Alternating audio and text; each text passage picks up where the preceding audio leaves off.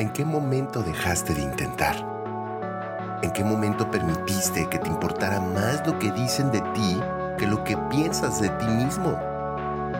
¿En qué momento decidiste que el caerse es sinónimo de fracaso?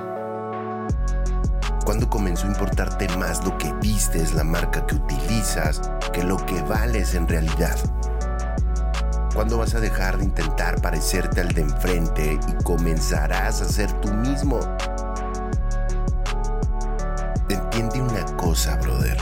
Cada persona sobre la fase de la Tierra es única e irrepetible. No te compares con la vida de alguien más. No sabes en realidad las batallas que pueda estar librando. Todos mostramos una cara para no vernos débiles ante los demás. En Gálatas 6, 4 al 5 nos dice, presta mucha atención a tu propio trabajo, porque entonces obtendrás la satisfacción de haber hecho bien tu labor y no tendrás que compararte con nadie, pues cada uno es responsable de su propia conducta. Hay batallas que se ganan dejando de luchar. Deja de jugar a ser Dios y entrégale el control total de tu vida tienes que dar ese salto de fe.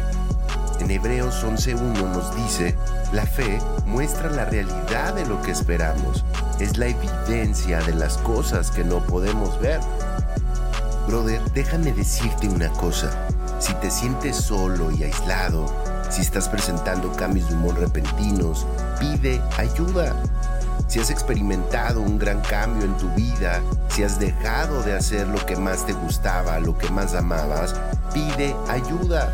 Si estás utilizando alcohol, marihuana, pornografía o alguna sustancia para lidiar con eventos de tu vida, si sientes que has perdido el control de alguna situación de tu vida, pide ayuda.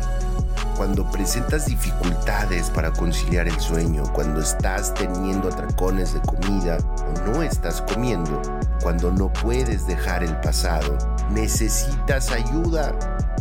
Segunda de Timoteo 1.7 nos dice, porque no nos ha dado espíritu de cobardía, sino de poder, de amor y de dominio propio.